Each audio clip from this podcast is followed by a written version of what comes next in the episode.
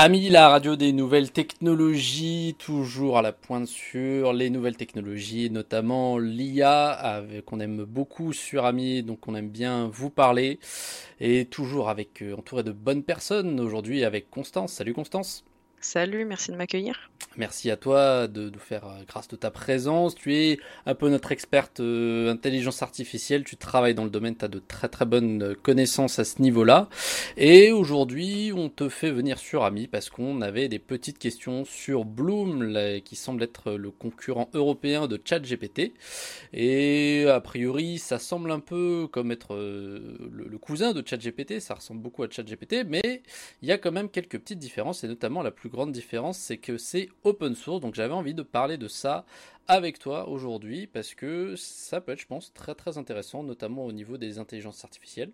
Euh, alors déjà, puisque tu es dans le domaine informatique, euh, l'open source, ça ne t'est pas inconnu. Est-ce que tu pourrais nous en parler? Est-ce que tu pourrais nous dire exactement ce que c'est euh, l'open source?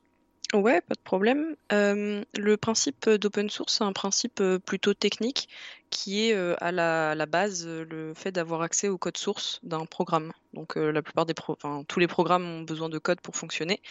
Et quand on a accès à ce code et qu'on peut faire des modifications, qu'on peut le redistribuer, qu'on peut créer des travaux dérivés à partir de ce code source, on dit qu'un logiciel est open source.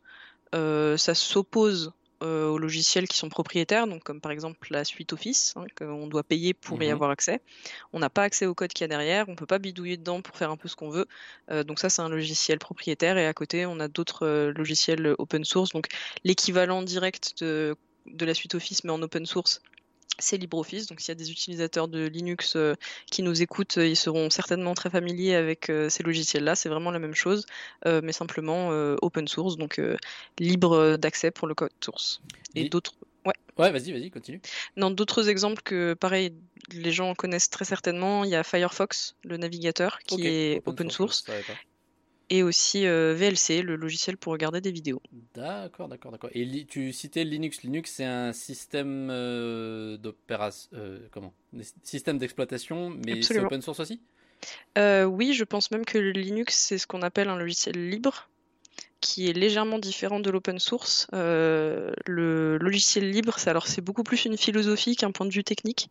C'est le fait de, dire vraiment que les logiciels devraient être euh, libres d'accès, libres de droit, libres de faire ce qu'on veut avec. D'accord. ok. Euh, et libres de contraintes. Parce que alors avec des logiciels en open source, ça ne veut pas dire qu'on peut faire ce qu'on veut avec. Parfois il y a des licences. il y a différentes licences open source. Je ne vais pas rentrer dans les détails parce que je ne les connais pas très très bien euh, moi-même, mais euh, en gros, euh, il peut y avoir quelques contraintes avec l'open source, alors qu'avec le logiciel libre, c'est complètement, euh, complètement libre. D'accord, ok.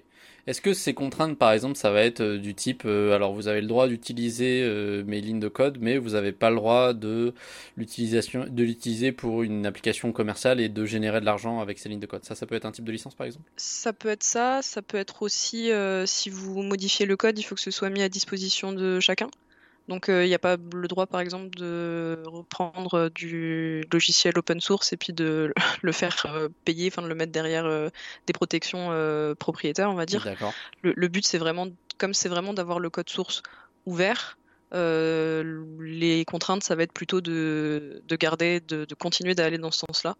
Euh, pour continuer à avoir. Parce qu'en fait, le fait d'avoir le code source ouvert, c'est euh, assez bénéfique dans le monde de la programmation parce que ça veut dire que bah, n'importe qui peut se pencher dessus, n'importe qui peut le regarder euh, et n'importe qui peut trouver des bugs et peut proposer des corrections à la communauté. ok, d'accord, d'accord. Ok, ok. Et, et, donc, du coup, est-ce que dans le domaine de l'intelligence artificielle, le, le est-ce que Bloom, c'est les premiers à faire une intelligence artificielle euh, en open source? Eh ben pas du tout. Euh, on, enfin, c'est, on en entend beaucoup plus parler là avec euh, tout ce qui est ChatGPT, tous les modèles de langue, des IA génératives.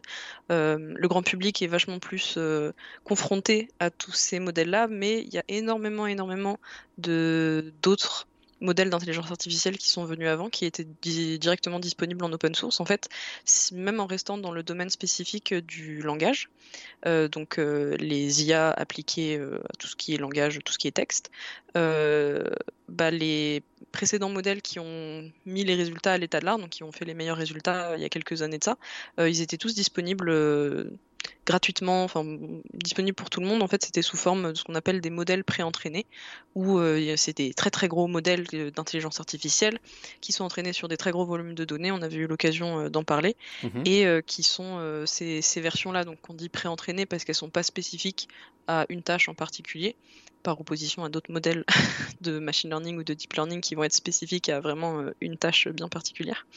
Donc ces modèles pré-entraînés, ils étaient disponibles euh, bah, pour tout le monde parce que c'est des choses qui prennent beaucoup de temps à entraîner, qui sont assez coûteuses euh, à faire. et donc même les grosses entreprises telles que Google, Facebook, Meta mettaient à disposition ces modèles. D'accord, d'accord, d'accord. Et, euh, euh, et, donc du coup, oui, donc tu disais que ça avait de, c'était parmi les meilleurs modèles euh, précédemment. Est-ce que, hum, qu'est-ce que je veux dire? Oui, tu disais, ils n'étaient pas entraînés pour une seule tâche, mhm. mais pourtant, tout ce qu'ils, tout ce qu'ils faisaient, c'était quand même que générer du texte. C'est pas une tâche, ça, générer du texte? Si, en fait, on distingue pas mal de. Enfin, quand on parle de tâches dans le domaine de l'intelligence artificielle, c'est un petit peu compliqué parce que peut y avoir euh, des tâches euh, plus génériques, des tâches très spécifiques. Euh, la plupart du temps, quand on parle de tâches, c'est ce qui euh, se rapporte à l'entraînement qu'on fait d'un modèle. Mhm. Donc tous les modèles d'intelligence artificielle, c'est des modèles, euh, des modèles mathématiques, statistiques qu'il y a derrière. ils doivent être entraînés et pour être entraînés, donc l'entraînement sert à mettre à jour des, tous les nombres qui composent ce modèle. et donc l'entraînement, il doit être fait sur quelque chose en particulier qu'on appelle une tâche. ça peut être donc ce qu'on appelle la classification, qui est simplement euh, réussir à donner le label euh, de quelque chose à partir de, ces données. Par exemple, donner le label d'une image ou le label d'un texte, dire si euh, un texte est positif, négatif. Voilà, c'est mhm. un exemple. La classification, c'est donc des trucs qui sont assez précis parce que ça va nous demander de déjà ça va nous demander des données à noter puisqu'il faut pouvoir dire associer une donnée à un label. Mais on peut aussi avoir des tâches qui sont plus génériques par exemple, ce, qui, ce dont on parle à Bloom, euh, tous les modèles de, langue, la tâche qui a derrière, une des tâches qui a derrière, c'est bah, la modélisation de la langue qui est en fait de prédire le mot suivant euh, étant donné quelques mots qu'on a déjà. Et ça c'est beaucoup plus générique parce que ça, ça se veut plus euh, applicable à beaucoup de choses. C'est pas une tâche de classification bien particulière qui permet de dire est-ce que ce texte-là euh, c'est positif ou négatif. C'est vraiment une tâche qui est beaucoup plus vaste, qui se fait pas de la même façon, euh, mais qui est bah, qui est plus générique, ça, permet de faire plein de choses, euh, mais parfois quand on veut faire un truc très spécifique, bah, ça fonctionne pas aussi bien que faire notre petit truc très spécifique, mais qui fonctionne que là-dessus. D'accord, d'accord. Donc si je résume, en fait, la tâche euh, à laquelle le modèle va être la plus performante, ça va être euh, celle pour laquelle il a été entraîné. Si j'entraîne un modèle avec que de la poésie, bah, il, il va me ressortir beaucoup de poésie en sortie, mais il sera très mauvais pour faire, je sais pas, un discours de président ou un truc comme ça, quoi. Absolument. Ok, d'accord. Et donc euh, là, on est d'accord que Bloom, c'est comme ChatGPT, c'est-à-dire qu'il est assez généraliste, il génère du texte, mais il est capable un peu de, de, de, générer un peu tout. Il a été euh, entraîné par, euh, par beaucoup de choses. Ah oui, tiens, d'ailleurs, ça c'était une question aussi que je me posais. Quand on parle d'open source pour euh, les LLM, les Large Language Models, les, donc mhm. les, les modèles, est-ce qu'on parle du fait que le code en lui-même, le modèle en lui-même soit open source ou et il est déjà pré-entraîné ou est-ce que les données euh, d'entraînement elles-mêmes sont open source? Il y a une différence à ce niveau-là? Comme je suis pas sûr de comment ça marche. Bah en fait c'est un peu c'est un peu tout. Euh, précédemment et avec euh, Bloom aussi, euh, quand les, les organismes de recherche, hein, parce que c'est au niveau de la recherche que ces modèles-là sortent, enfin sont mis accessibles à, à nous tous. Mhm. Il y a à la fois donc des, des versions pré-entraînées de ces modèles qui ont été entraînées sur, un, sur des données. Parfois, les données sont disponibles également en open source. Donc, dans le domaine de la recherche, il y a beaucoup de données qui sont disponibles, accessibles à tous, notamment pour pouvoir se comparer, parce que si chacun euh, s'évalue euh, sur son propre petit euh, ensemble de données, dans son coin, bah, c'est difficile de dire quel modèle est meilleur que d'autres. Mhm. Donc on comprend assez bien pourquoi il y a pas mal de, on appelle ça des datasets, donc des ensembles de données qui sont disponibles euh, bah, en open source gratuitement, euh, librement pour tout le monde. Et donc là, euh, pour Bloom, si je dis pas de bêtises, euh, c'est on a à la fois des versions pré-entraînées, les données sont normalement euh, disponibles euh, également, et il y a aussi, là, je suis plus trop sûre de moi, mais je pense que le code est disponible aussi. En fait, le derrière Bloom, ce qu'ils cherchaient à faire, c'est que tu l'as dit, euh, on appelle ça des LLM, donc des Large Language Models. C'est vraiment des modèles qui sont très très gros. Euh, pour les gens qui ne sont pas initiés euh, à le- au domaine, c'est assez compliqué de, de comprendre, mais on parle de plusieurs milliards de paramètres, parfois plusieurs centaines de milliards de paramètres. Euh, c'est beaucoup, c'est assez lourd, ça fait plusieurs gigas, Mhm. ces modèles-là. Et surtout, c'est très coûteux à entraîner.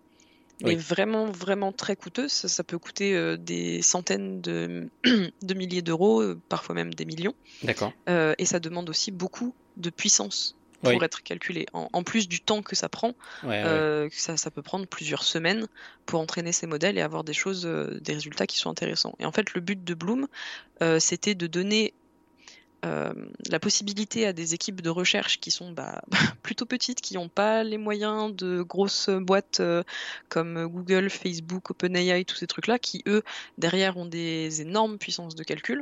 Mhm. Euh, pour faire juste un petit aparté, Google a développé euh, du hardware spécifique pour entraîner des modèles. Donc Ouais. euh, pour euh, ceux que ça intéresse très rapidement, les modèles sont entraînés très régulièrement sur des cartes graphiques, des GPU, Mhm. parce que ces cartes-là permettent d'optimiser les calculs matriciels. Pas besoin de rentrer dans le détail, mais en gros, euh, ce qui fait bien marcher euh, la vidéo, et ben ça fait aussi bien euh, entraîner les modèles. Mhm. D'accord. Euh, mais on parle de cartes graphiques qui n'ont rien à voir avec ce qu'on peut trouver même dans le meilleur PC gamer. Euh, vraiment, c'est des cartes graphiques à des dizaines de milliers d'euros. Mhm. Euh, et Google a vraiment créé un hardware spécifique, donc qui n'est plus une carte graphique, qui n'est plus un donc, graphical process unit, mais un tensor process unit qui est un truc spécifique pour les structures de données qu'on fait passer là-dedans pour, pour les entraînements.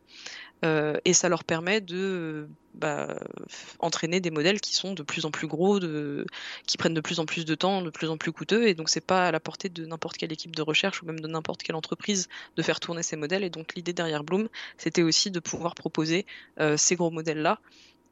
Enfin, ça reste un très gros modèle qui est pas facile à faire tourner, que Ouais. tout le monde ne peut pas réentraîner.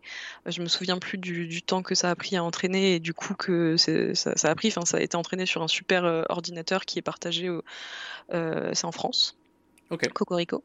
Euh, mais c'est ça a été c'est enfin c'est partagé entre différentes entreprises, universités. euh, voilà, c'est c'est quelque chose qui est vraiment très très gros euh, avec une énorme puissance de calcul derrière. Et donc voilà, ils voulaient mettre à disposition ce- ces modèles-là qui pouvaient ensuite être remanipulés derrière, regardés derrière, même si le- l'entraînement n'est pas forcément possible pour pour tout le monde. D'accord, d'accord.